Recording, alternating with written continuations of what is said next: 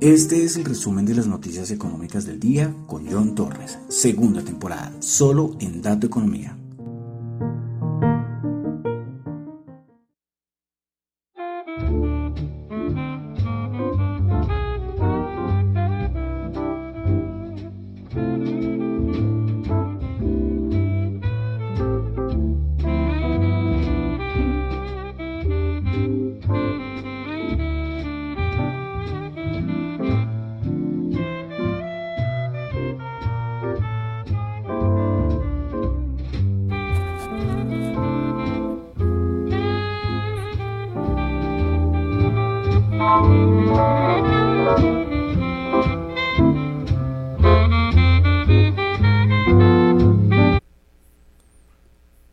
Buenas noches a todos. Son las, son las, son las 8 y 33 de la noche de hoy viernes 4 de febrero del año 2022. Mi nombre es John Torres y este es el resumen de las noticias económicas del día de hoy, viernes 4 de febrero. Se acabó la semana. Saludos a los que me escuchan en vivo en Radio Dato Economía los que escuchan el podcast en Spotify, no olviden calificarlo de 1 a 5. En Apple Podcast, no olviden calificarlo de 1 a 5. En YouTube también pueden suscribirse. Recordemos que estamos en la meta por ir a por los 80 primeros suscriptores.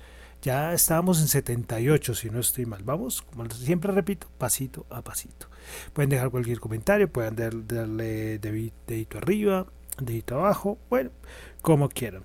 Bueno, entonces vamos a comenzar con el resumen de las noticias económicas. Recuerden que lo que yo comento acá no es ninguna recomendación de inversión. Eso es algo muy importante. ¿eh? Lo que yo comento acá son solamente análisis personales, opiniones personales, pero no es para nada ninguna recomendación de inversión. Bueno, entonces vamos a comenzar con el resumen de las noticias económicas del día de hoy.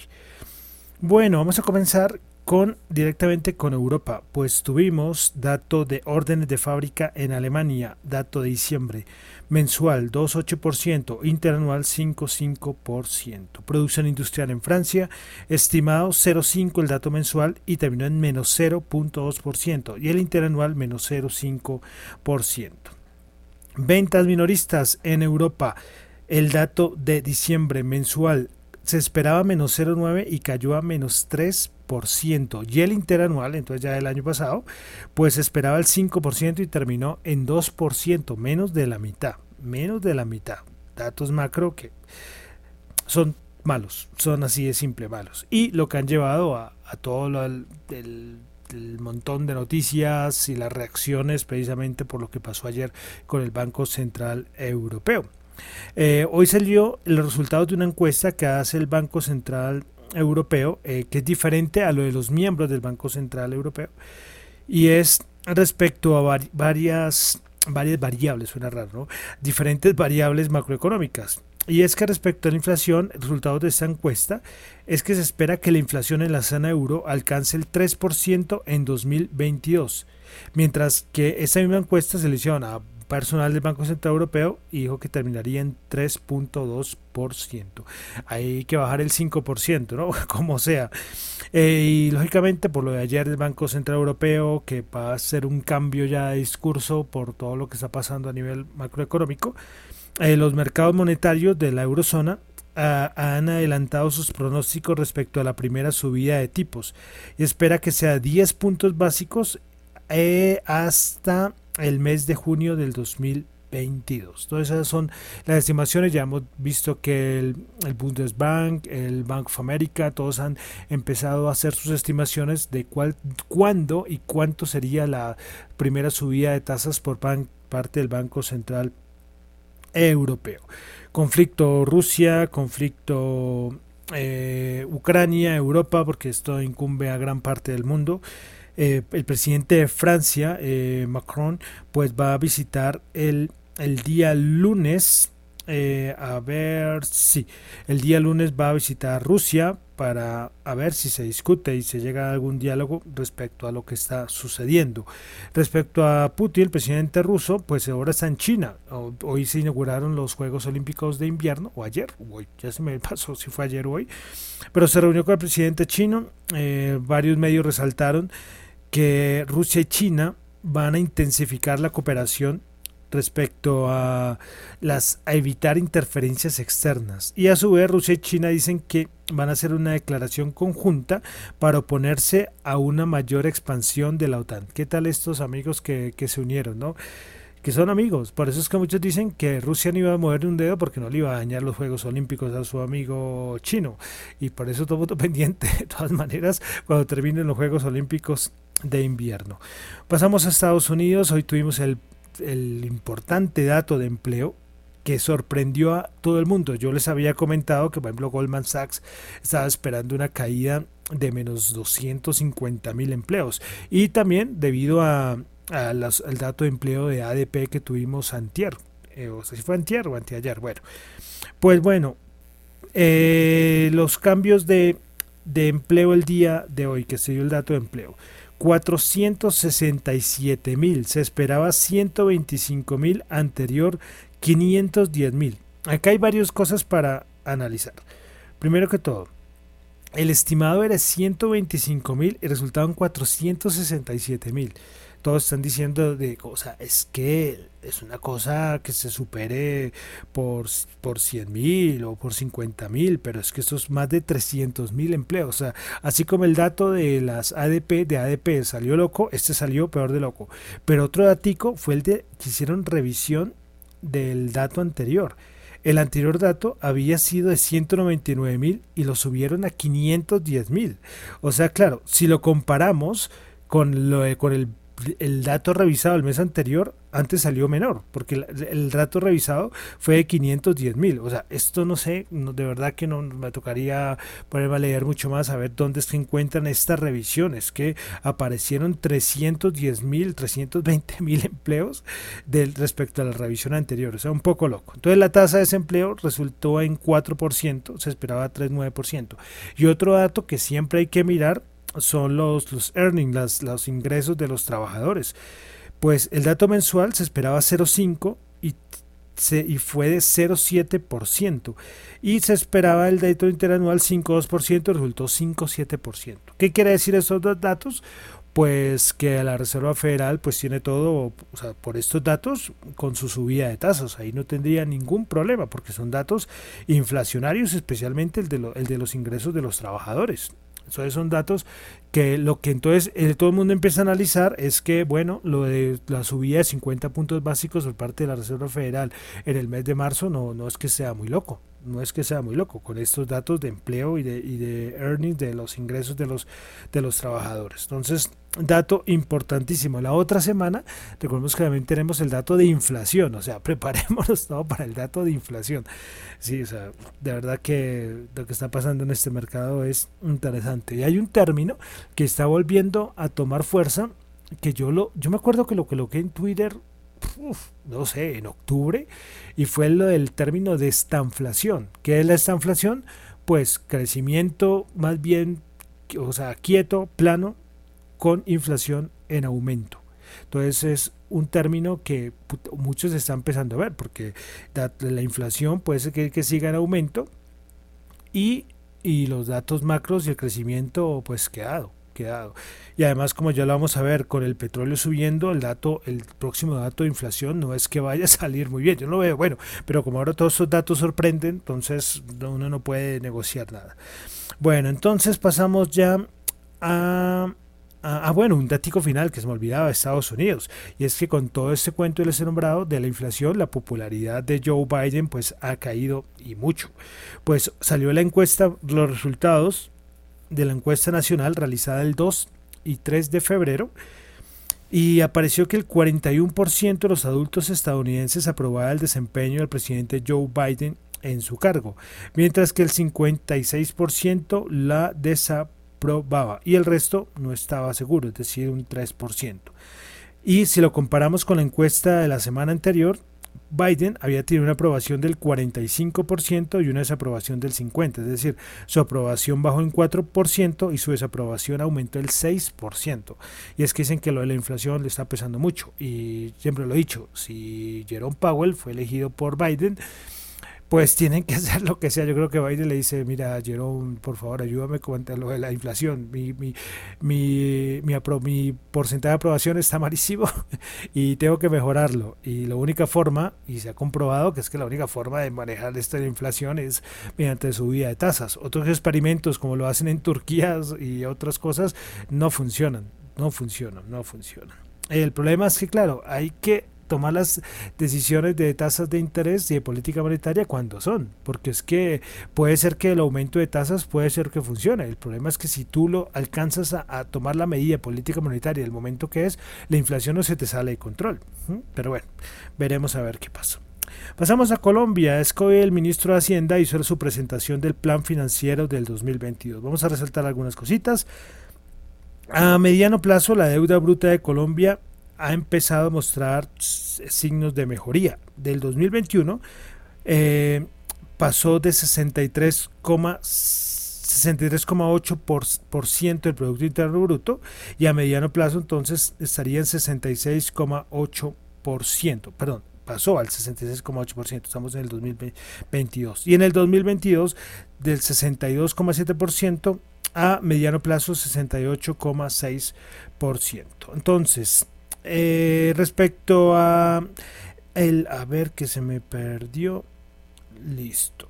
Entonces respecto a otros datos que sacamos acá en la presentación del plan financiero el gobierno eleva de 4,3% al 5% el pronóstico de crecimiento de la economía para el 2022 a ver por qué Estoy acá con un datico que no, no creo que, que está mal, no lo tengo lastimosamente sin confirmar. Pero bueno, entonces continuamos con más eh, que sacamos hoy, que dijo por parte del Ministerio de Hacienda. Pues, bueno, como les comentaba, Producto Interno Bruto, eh, la anterior estimación era del 4,3%. Ah, sí, ya, ya vi el error. Ya ahorita les comento cuál fue mi error que cometí hace un momentico. Entonces, Producto Interno Bruto pasó del 4,3% al 5%. El, la, la TRM pasa de 3.744 a 3.823. Listo, la, la, sí, es que el dato, lo que acabé de decir, lo dije al revés. Claro, claro, claro. claro. Entonces, a mediano plazo, la anterior estimación respecto a la deuda bruta era de 66,8 y pasaría al 63,8. Por eso la mejoría. Ves que lo estaba diciendo al revés. Y el 68,6 en el 2022 pasaría al 62,7. Entonces son datos importantes. También se hizo estimación, eh, nueva estimación del precio del petróleo, del Brent, bueno, y otros datos. Ahí lo encuentran en, en todo lado, pero eso, como les digo, es, los, es lo importante, ¿no? que es especialmente lo de la deuda bruta en Colombia. Eh, y los manejos, lo que se están diciendo todos los analistas, y es que el manejo de la economía pues empieza a mostrar cosas buenas. Lógicamente ahorita venimos con un cambio presidencial, pueden tomar otras medidas, pueden ir otra reforma tributaria, bueno, pero por el momento lo, estos supuestos o estimaciones macroeconómicas pues, pues pintan bien, ¿no? Bueno, más cositas de Colombia y es que tuvimos el índice de precios del productor en Colombia, pues en enero del 2022 presentó una variación mensual del 4,1% y el anual ya se ubica en 28,2%. Este fenómeno es a nivel mundial, ¿no? He nombrado toda Europa, he nombrado Asia, he nombrado Latinoamérica y Colombia, eh, 28,2%. Bueno, salió también lo del lo del el Mac, la Big Mac, el Big Mac Index, que es como hacen como una estimación de cuánto vale una Big Mac y así comparan de cuánto puede estar como subvalorada una, una moneda. Pues, pues salió, eso siempre es importante tenerlo en cuenta. Pues Colombia se ubicó creo que con una subvaloración de menos 43 0,5. Sí, pero por ejemplo tenemos, eh, por ejemplo, Suecia tuvo menos 0,4, Uruguay menos 6,6, Israel menos 7,9.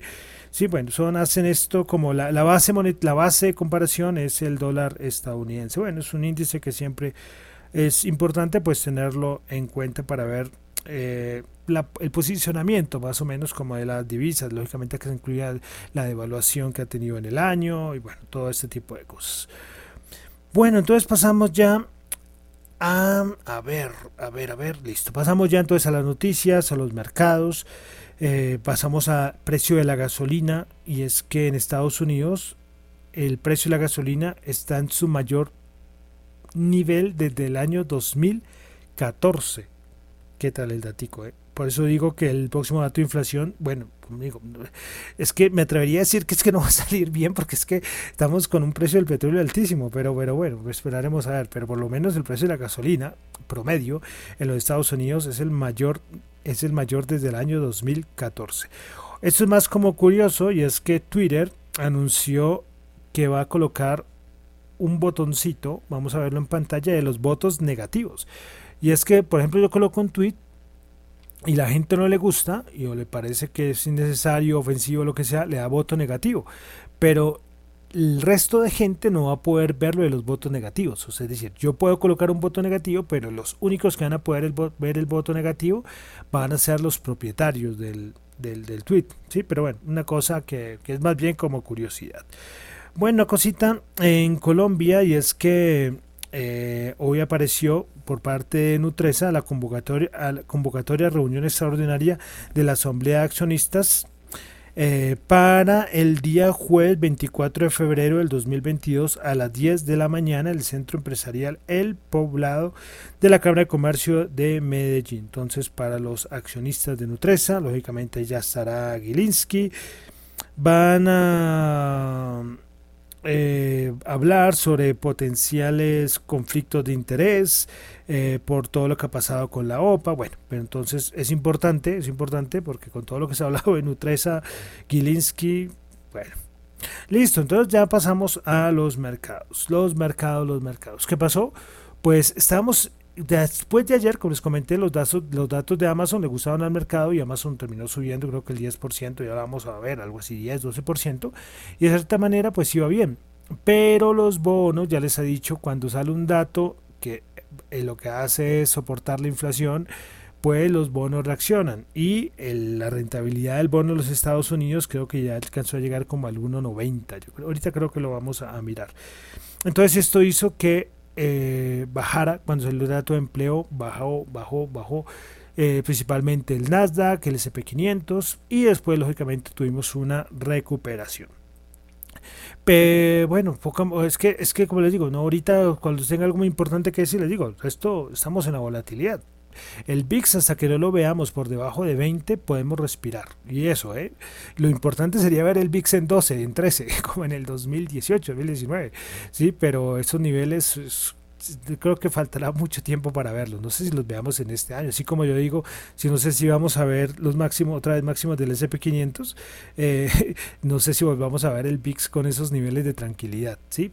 Por debajo de 20, 19, 18 da un respirito. Pero mientras esté por encima de 20 es volatilidad. Por encima del 30 es volatilidad muy fuerte. Ya como les he dicho, por encima ya de 40 ya es, es, otra, otra cosa súper complicada. Bueno, eh, vale decir que la caída del Nasdaq, no de hoy, la de ayer, hoy no cayó el Nasdaq, pero de ayer, eh, se ubica entre las principales eh, caídas en la capitalización en el Nasdaq. Vamos a nombrar las primeras, vamos a nombrar las cinco mayores caídas a nivel, en nivel de, acciones que hayan caído en el Nasdaq. ¿Y por qué lo digo? Por lo que sucedió en Meta.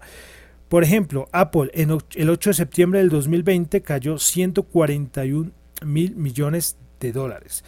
Apple el 15 de marzo del 2020 eh, la que le dije primero era el 8 de septiembre del 2020. El 15 de marzo del 2020, en pleno crash del COVID, cayó 156.5 miles de millones de dólares. Microsoft, el mismo crash del COVID, 16 de marzo del 2020, 178.1 mil millones de dólares. Apple, el 3 de septiembre del 2020, cayó 182.3 miles de millones de dólares. Y Meta, con su caída del día de ayer, fue la mayor, caída de acción. Yo les había comentado que había sido la mayor, pero ya tengo los datos. Pues cayó 232 mil millones de dólares. Entonces es la mayor caída a nivel de acciones por parte de una empresa en el Nasdaq. tremendo, ¿no? Tremendo, tremendo, tremendo. Imagínense, superó a caídas del crash del COVID.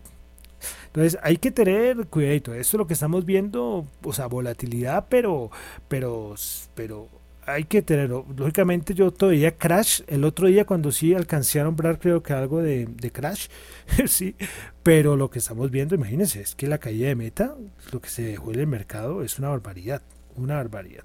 De resto ya saben, los cuantitativos que dicen, eh, 3.690 por abajo en el SP500 y 4.600 por arriba eh, en el SP500. Son los valores a vigilar, ¿sí? O esto se agrava mucho cuando si se pierde los 4.000 eh, o esto da un respirito de aliento si se supera con fuerza los 4.600, 4.600 días, son los niveles de los cuantos. Eh, yo les dije, es que como eso lo van cambiando cada rato, ellos ven la fontanería del mercado todos los días y cuando van cambiando, claro, no, les puedo estar comentando y publicando ahí cada rato, entonces hay veces que se me olvida, a mí se me olvidó colocar el anterior y ya hoy volvió a salir otro dato, entonces es como difícil. Entonces, pendientes, con cuidado, operar, estamos en un, en un mercado volátil, duro.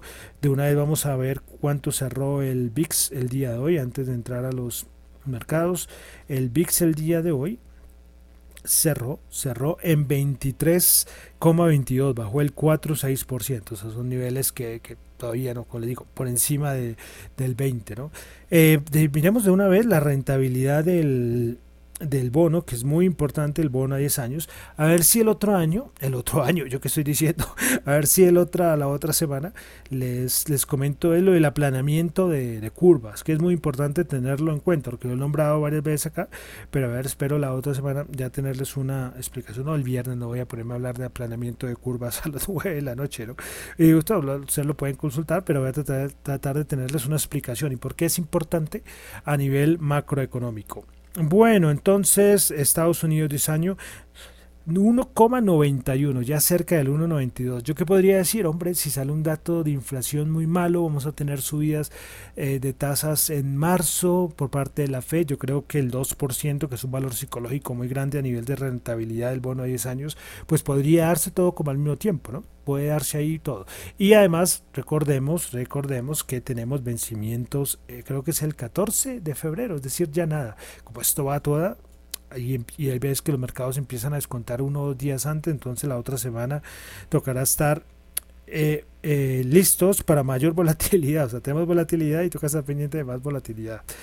Bueno, entonces vamos a pasar al Nasdaq 100. El día de hoy subió 193 puntos, 1.3%, 14.694.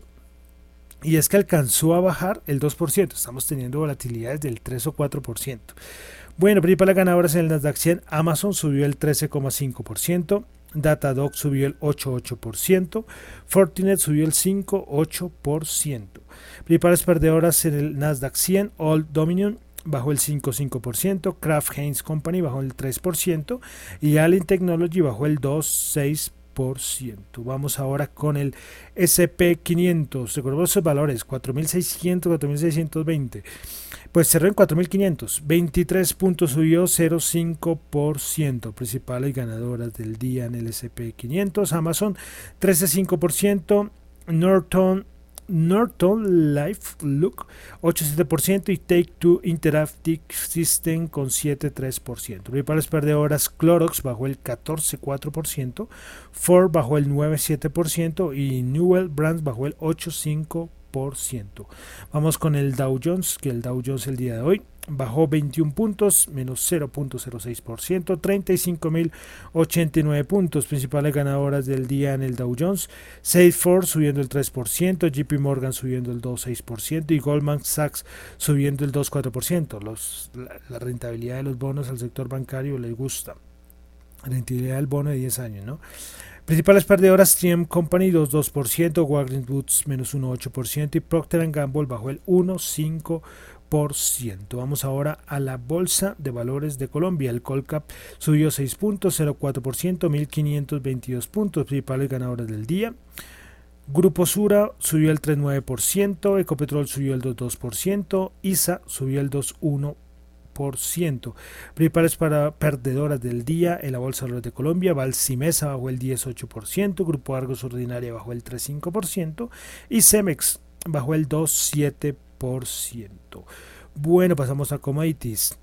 Oro 1808 subió 2 dólares la onza y el petróleo en máximo de 7 años, 8 años, ya perdí la cuenta. El WTI 91.9 subió 1.8, Brent 92.7 subió 1.7. Es que con esto, o sea, ya acabamos de hablar del precio de la gasolina y como está el petróleo, es que yo no veo por dónde el dato de inflación va a salir bueno, es que no, no, no, no sé, solo que los cuellos de botella hayan mejorado y el resto de sectores de la economía estadounidense hayan mejorado. Es que con estos datos o sea, por eso les digo que ver la rentabilidad del bono en el 2%, yo creo que esto ya no, es que esté descontado, pero, pero es muy difícil verlo, verlo una caída. Pero bueno, todo puede pasar en este mercado de locos que tenemos este año 2022, y es que hasta ahora estamos en febrero. ¿no? Bueno, como siempre les había dicho, el dólar 3.961 subió 10, ahora lo estoy nombrando antes de las criptos. Y las criptos, vamos a pasar a ver cómo están las criptos. El Bitcoin que está subiendo el 11%, 41.255. Veremos a ver si en verdad está esa correlación, porque recordemos que con las caídas de este año, lo primerito que empezó a bajar fue las criptos. Veremos a ver la otra semana. Muchos dicen que, que esto puede ser, puede ser buena señal de especialmente del Bitcoin, de lo que podríamos ver la otra semana, pero bueno, las criptos, o sea, hablemos de volatilidad y las criptos están ahí en primera fila, ¿no? Aunque como les decía ayer, esta semana las acciones del Nasdaq han estado más volátiles que las mismas criptos, ¿no? Bueno, entonces Bitcoin subiendo el 11.1%, Ethereum subiendo el 18%, BNB subiendo el 7.2%, Cardano subiendo el 7.7%, Solana subiendo el 9.3%, Ripple subiendo el 9.7%, Terra subiendo el 7.1% y Polkadot subiendo el 8.8%. Ah, bueno, me faltaba Dogecoin subiendo el 6.9% y Avalanche subiendo el 12.8%. Bueno, y hoy vamos a pasar a nuestro diccionario cripto. Seguimos con nuestro diccionario cripto. Es una, hoy sí es una palabra muy facilita y es lo de confirmación. Lo de confirmación. ¿Por qué la palabra confirmación es tan, es tan importante en el mundo cripto? Y es que cuando se hace una transacción, eh, la blockchain, es decir, los nodos, ya me imagino que entraremos en algún momento los nodos, los participantes, los validadores en esa blockchain tienen que procesar la transacción. Pero entonces, ¿qué pasa? Eh, cuando recuerden que hablábamos de blockchain, que son cadenas de bloques y en esa cadena de bloques están las transacciones, pues cuando la transacción eh, entra a la, al bloque, es que ya se habla de que la transacción fue confirmada. Los que han hecho alguna transacción en Bitcoin, en Bitcoin, no, en cualquier cripto, cuando entran a ver el, el, link donde aparece la confirmación, es que no quiero meter aquí términos que no he nombrado en el diccionario cripto. Entonces, cuando uno hace una, una transacción, listo, yo envío, yo qué sé, Bitcoin a tal lado. Entonces, yo cuando quiero ver si la transacción se procesó bien, es que yo entro a una dirección y como esto es transparente, recordemos que acá todo se puede ver, por eso la gente que dice que, que las criptos son anónimas, no, son pseudoanónimas. Entonces uno ve, entra y ahí aparece en la blockchain la transacción. Y cuando ya recibían el bloque, cuando ya recibían el bloque, es que se dice que la transacción ha sido confirmada. Entonces por eso es tan importante, tan importante eh, la confirmación. Y a su vez, que el que ya haya sido eh, confirmada la transacción es que asegura la inmutabilidad de la transacción. Es decir, antes de ser confirmada, la transacción puede devolverse, puede pasar algo, pero cuando ya es confirmada es que ya nada, por nada del mundo ya se puede cambiar. ¿Listo? Que es una de las propiedades de, la, de la, blockchain, ¿no? de, esta base de datos descentralizada. Entonces, por eso es tan importante. Es una palabra que dice confirmación, pero ¿por qué es tan importante? ¿Sí? Porque es que es que la transacción ya está en el bloque, y que ya pues ya va a ser aceptada al siguiente bloque y que ya no se puede cambiar absolutamente nada de la transacción. Entonces, esa fue la palabra del día de hoy, confirmación. Los que hagan transacciones en, criptos eh, van a ver esto mucho, mucho, porque cuando van a ver el estado de la transacción, van a ver cuánta confirmación. Ahí, ahí, según depende de la blockchain, ver que necesita una confirmación, dos, tres, bueno, ahí son cosas de cada, de cada blockchain. Pero entonces esa fue la palabra del día de hoy, confirmación en el diccionario cripto. Bueno, y con esto ya termino por el día de hoy. El resumen de las noticias económicas. Este resumen me están saliendo de media hora. Es que con todo lo que está pasando en el mundo, estos, estos programas de 15 minutos, 17 minutos, creo que ya los, los extraño. A ver si se calman un poco las cosas. Y eso que trato de ir lo más rápido posible, ¿no? Bueno, entonces ya con esto termino por el día de hoy el resumen de las noticias económicas del día. Recuerden que lo que yo digo acá no es ninguna recomendación de inversión, son solamente análisis personales. Mi nombre es John Torre, me encuentran en Twitter en la cuenta arroba datoeconomía, en la cuenta arroba Chu, J-H-O-N-T-X-U, y me pueden escribir al correo radiodatoeconomía arroba gmail.com. Bueno, y vamos a terminar con música. Hoy viernes vamos a terminar con el señor Juan Luis Guerra con una canción que no sé de qué año es esta canción, de los 90, 91, no encontré la fecha exacta, que se llama Te regalo una rosa. Muchísimas gracias.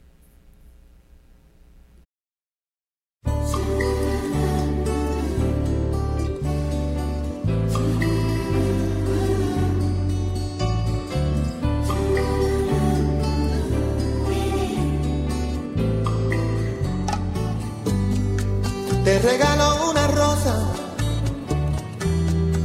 la encontré en el camino. No sé si está desnuda o tiene un solo vestido, no, no lo sé. Si la riega el verano o se embriaga de olvido. Si alguna vez fue amada o tiene amor escondido